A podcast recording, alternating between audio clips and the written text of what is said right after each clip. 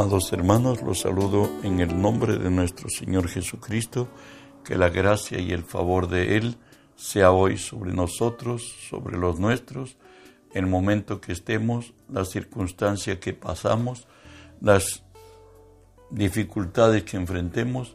Recuerde que si Dios es por nosotros, nada ni nadie podrá contra nosotros. Estamos estudiando la palabra de nuestro Dios en Juan 3:6, que nos dice así, lo que es nacido de la carne, carne es, y lo que es nacido del Espíritu, Espíritu es. Estamos estudiando la serie Los que nacieron de Dios.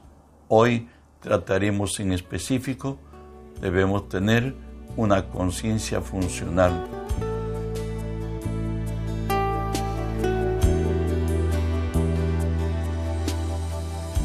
Recordemos que Dios le dio al hombre la tierra y le dio toda la autoridad sobre ella y por tanto Dios para obrar en esta tierra nos usa al creyente para ser instrumento en esta tierra.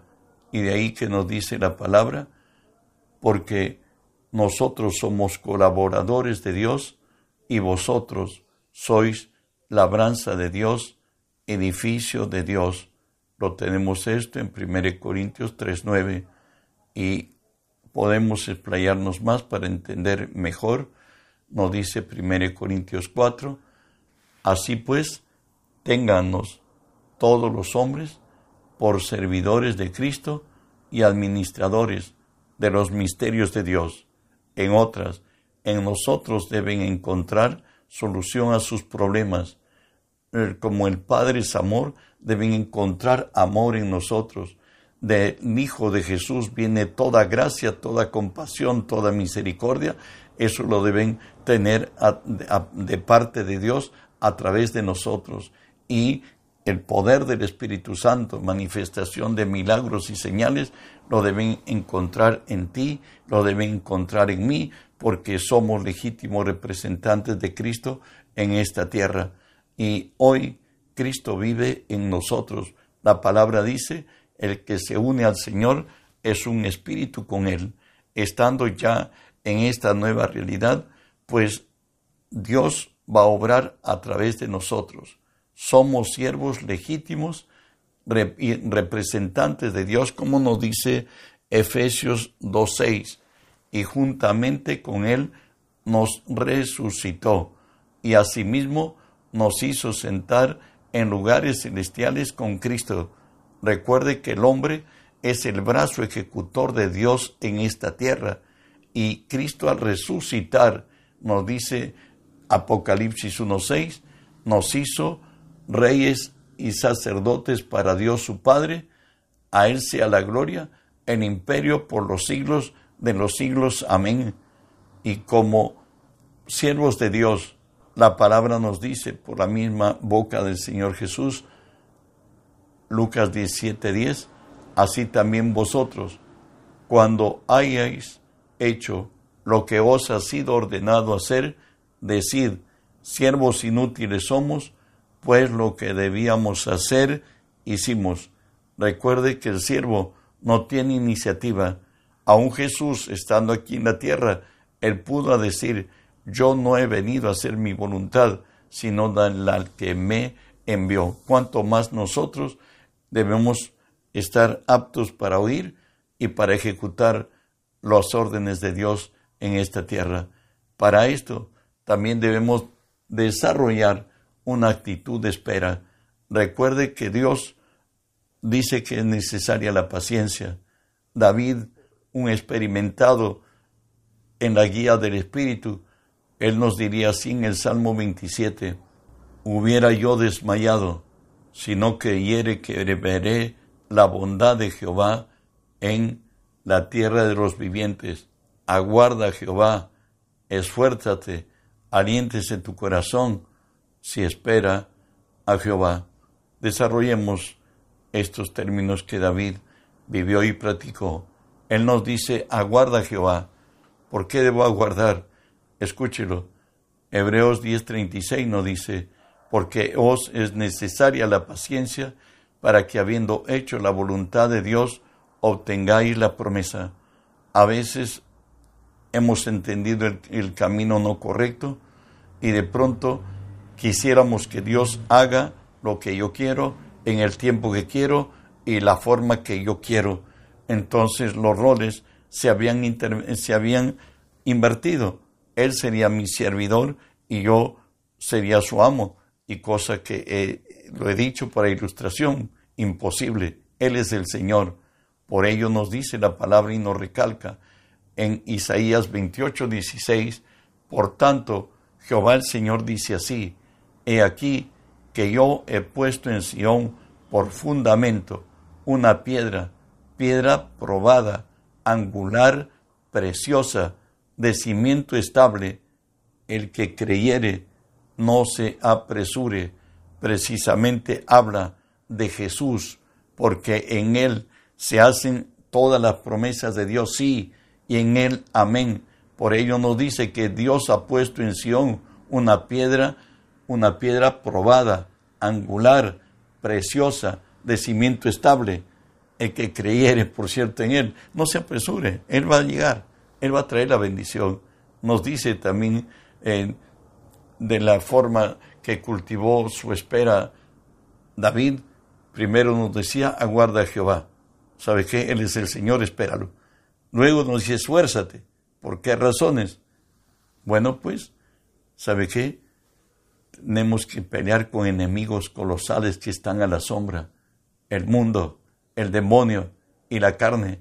Por eso Pablo decía, 2 Timoteo 4:7, he peleado la buena batalla, he acabado la carrera, he guardado la fe.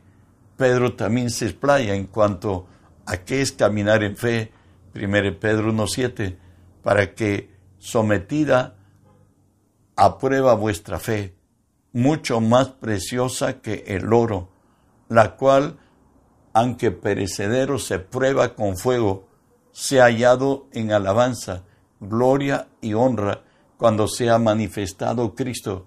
Dios, en su sabiduría, nos permite ser probados para ser perfeccionados Tan pronto el enemigo de nuestra alma sabe, se entera que tenemos promesas de Dios, Él va a tratar de derribarlo. Desde el día que naciste de nuevo te va a buscar de hacer creer que al entrar en este camino tú has hecho lo peor y quienes lo creen terminan apartándose y volviendo a donde fueron esclavos. Por eso Jesús nos dice, en Romanos 7, 24 y 25, cualquiera pues que me oye estas palabras y las hace, las compararé a un hombre prudente que edificó su casa sobre la roca. Descendió lluvia, vinieron ríos, soplaron vientos, golpearon contra aquella casa y no cayó porque estaba fundada sobre la roca. Si tu fe está fundada en la palabra de Dios, pues van a haber cosas que vienen de lo alto Dios es nuestro Padre que nos disciplina. Van a haber torrentes que va a venir contra nuestra vida porque Satanás vendrá como un río y soplarán los vientos. Doctrinas que hay de todas formas como llegar al cielo, permitiendo pecado, permitiendo cuanta cosa, pero eso no está en la Biblia. Solamente vas a permanecer si estás en la verdad. Y la verdad es Cristo y su palabra. Avanzamos. No dice, aliéntese tu corazón Mira, aunque estés en prueba y en todo, escucha, nos dice el Señor, no os ha sobrevenido ninguna tentación que no sea humana, pero fiel es Dios que no os dejará ser tentados más de lo que podéis resistir, sino que dará también juntamente con la tentación la salida para que podáis soportar en este tiempo de prueba. Salmos 29.10 nos dice así, Jehová preside en el diluvio y se sienta como rey para siempre. En el momento que esté la circunstancia que pases, Dios tiene control de todo. De ahí que nos dice finalmente, esforzaos todos vosotros, los que esperáis en Jehová, y tome aliento vuestro corazón. Él nunca va a llegar tarde, Él tampoco llega temprano, y si aparentemente ha llegado tarde, es porque algo más grande te va a bendecir. Las mujeres en la Biblia que fueron estériles dieron a luz por su fe hombres ilustres, todas ellas avanzamos. Tenemos que convertirnos en un hombre sobrenatural. Por cierto, estamos hablando de que tenemos que tener una conciencia funcional. Recuerda esto, Efesios 4, 22 y 24. En cuanto a vuestra manera de vivir, despojaos del viejo hombre que está viciado conforme a deseos engañosos y renovaos en el espíritu de vuestra mente y vestíos del hombre nuevo, creado según Dios en justicia y santidad de la verdad. Recuerda que todo lo que hemos traído en el pasado, el diablo se lo impuso, vivimos determinado por nuestros sentidos, tuvimos dolor, quebranto y todo ello. Pero ¿qué nos dice el Señor? Despójate, sácalo de ti. Y por ello nos dice la palabra, según de Corintios 3:5, no que seamos competentes por nosotros mismos para pensar algo de nosotros, sino que nuestra competencia proviene de Dios. Recuerda que si cambias tus pensamientos, tu vida cambia. ¿Y cómo lo cambio? Aquí la palabra me lo dice, 1 Corintios 4, 6, la segunda parte, por cierto, para que en nosotros aprendáis a no pensar más de lo, de lo que está escrito. Si Dios dice que eres santo, piensa que eres santo. Si Dios dice que eres justo, piensa que eres justo. Recuerda que hay 204 versículos con 214 afirmaciones que nos dicen que tengo, que puedo y que valgo en Cristo. Yo lo debo tomar y creer y confesar con mi boca y aceptar que es la verdad. Filipenses 4.8 también nos dice, por lo demás, hermanos míos, todo lo verdad, todo lo que es verdadero, todo lo honesto, todo lo justo, todo lo puro, todo lo amable, todo lo que es de buen nombre, si hay virtud alguna, si hay algo digno de alabanza, en esto pensar. No pienses en la desgracia, piensa en las bendiciones. Tómate las, las promesas de Dios y piénsalo y créelo. Y cuando el maligno traiga a tu mente cosas que de desgracia, de miseria, de dolor, de quebranto, de pérdida, nos dice 2 Corintios 10:5, derribando argumentos y toda altivez que se levanta contra el conocimiento de Dios, llevando cautivo todo pensamiento a la obediencia a Cristo. ¿Cómo lo derribamos todo pensamiento a la obediencia de Cristo? Cambiando lo que Satanás ha puesto, ha incubado en nuestra mente por las promesas de Dios en las circunstancias que estés, si las confiesas, las declaras, la crees, tu problema resuelto. Él cambia nuestro lamento en baile. Debemos también cambiar nuestra manera de hablar. Lo dice la Escritura así, Mateo 12, 37, porque por tus palabras serás justificado y por tus palabras serás condenado. Es más todavía, Jesús lo dice en Marcos 11, 23, porque de cierto os digo que cualquiera que dijere a este monte, quítate y échate en el mar, y no dudare en su corazón, sino creyere que será hecho lo que dice, lo que diga, será hecho. ¿Qué será hecho lo que digamos? Sea bueno o sea malo. Por ello nos exhorta Proverbios 21, 23, nos dice, el que guarda su boca y su lengua, su alma guarda de angustias. También estamos prohibidos de juzgar. Debemos guardar nuestro corazón. Lucas nos dice 6, 37 y 38, no juzguéis y no, no juzguéis y no seréis juzgados.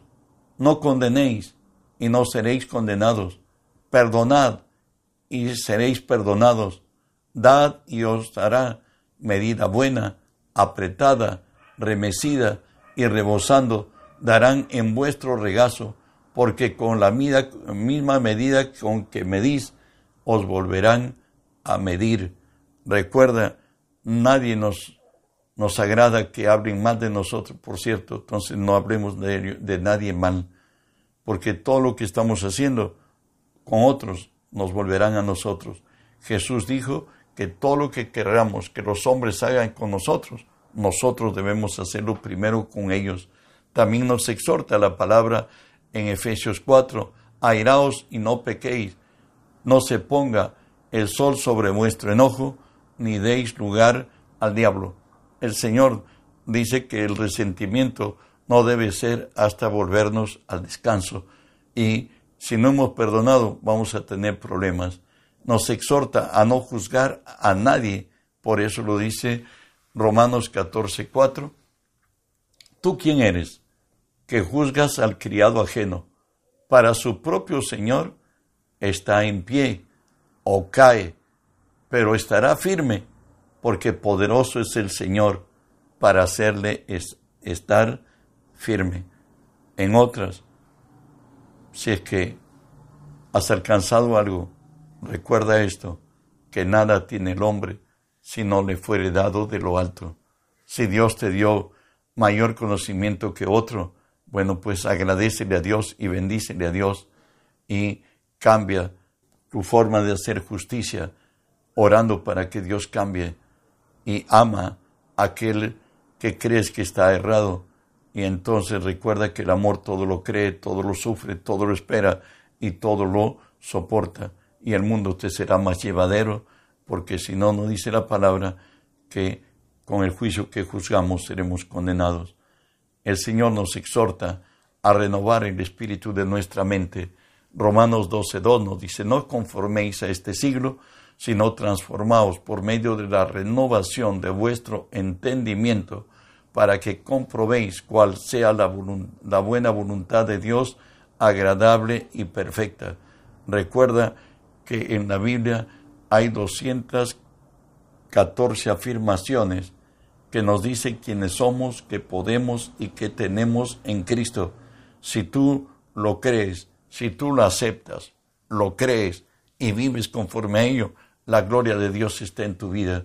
Pero si vives como hombre racional, en Adán todos mueren, mas en Cristo todos seremos vivificados.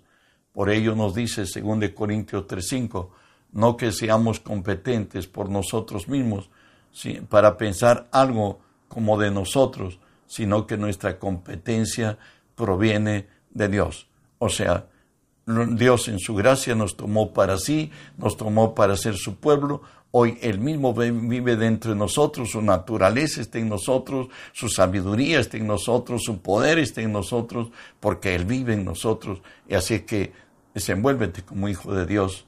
Por ello nos dice, según de Corintios 4, 7, pero tenemos este tesoro en vaso de barro para que la excelencia del poder sea de Dios y no de nosotros. En el cristianismo no hay meritocracia. El único que recibe la honra, la gloria y el honor es Jesucristo. Por eso nos dice la palabra en Efesios 6:10, por lo demás, hermanos míos, fortaleceos en el Señor y en el poder de su fuerza. Cuando te ves en Cristo, eres fuerte, eres santo, eres sabio, eres justo, eres lo mejor de la tierra, pero en Adán encontramos defectos y defecciones que nos hacen, nos traen cuesta abajo. También nos exhorta la palabra que nos, nos vistamos del nuevo hombre. Lo dice así Efesios 4:24, y vestidos del nuevo hombre, creado según Dios en la justicia y santidad de la verdad. ¿Sabe que Te recuerdo los pasos que dimos a llegar a Cristo y nos dice así Efesios 2.1, y Él os dio vida a vosotros cuando estabais muertos en vuestros delitos y pecados. Espiritualmente estábamos muertos, mas venido a Cristo a nuestras vidas, hoy somos hijos espirituales de Dios. En el hombre viejo que ha hecho el Señor, escúchenlo, Romanos 6.6, sabiendo esto, que nuestro viejo hombre fue crucificado juntamente con él para que el cuerpo de pecado sea destruido, a fin de que no sirvamos más al pecado. Recuerda a aquel que vivió en ti, en mí, que sufrió, que fue quebrantado, que también se desvió, hizo maldad, quebranto en su vida, era muerto. Por tanto, estás libre de él. Muerto el perro, se dice, muerta la rabia. Y bueno, recuerda que eres libre de él. No sigas cargándolo en Hebreos 9:14 nos dice que aún nuestra conciencia fue limpiada de obras muertas. Lo dice así, más, cuanto más la sangre de Cristo, el cual, el mediante el Espíritu Eterno, se ofreció a sí mismo, sin mancha Dios, limpiará vuestras conciencias de obras muertas para que sirváis al Dios vivo.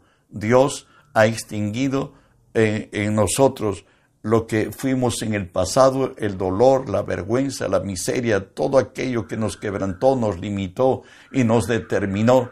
Hoy somos libres de todo ello. Ahora Cristo vive en nosotros, por eso nos dice la palabra, siendo renacidos no de simiente corruptible, sino de incorruptible, por la palabra que de Dios que vive y permanece para siempre. Los genes de Dios hoy viven en ti, viven en mí. Recuerda esto que nos dice la palabra en Romanos 5, 17. Pues si por la transgresión de uno solo reinó la muerte, mucho más reinarán en vida por uno solo, Jesucristo, los que reciben la abundancia de la gracia y el don de la justicia. Hoy ha llegado el tiempo de que nuestra cabeza ha sido erguida, nuestros lomos han sido fortalecidos, Cristo vive en nosotros, hoy tenemos la posibilidad de reinar en vida. Por ello nos dice ya Romanos 6:14, porque el pecado no se enseñará de vosotros, pues no estáis bajo la ley, sino bajo la gracia. Recuerda, en Cristo estamos completos. Él con un solo sacrificio nos hizo perfectos para siempre a los santificados. Y como yo me he visto en el nuevo hombre, Dios le dijo a Josué, nunca se apartará de tu boca este libro de la ley, nunca se apartará de tu boca las promesas de Dios para cada momento y cada circunstancia en tu vida. ¿Qué más nos dice Dios? En Él meditarás, pensarás, lo poseerás en tu espíritu para que hagas conforme a lo que está escrito. Recuerda que la fe si no tiene obras está muerta en sí misma. Que la gracia de Dios te alcance y que seas un portador del Evangelio Muchos necesitan conocer de Jesús nuestro Salvador y del camino que nos ha trazado, que lo tenemos escrito en su palabra. Bendiciones, lleva a otros salvación y vida. En el nombre de Jesús.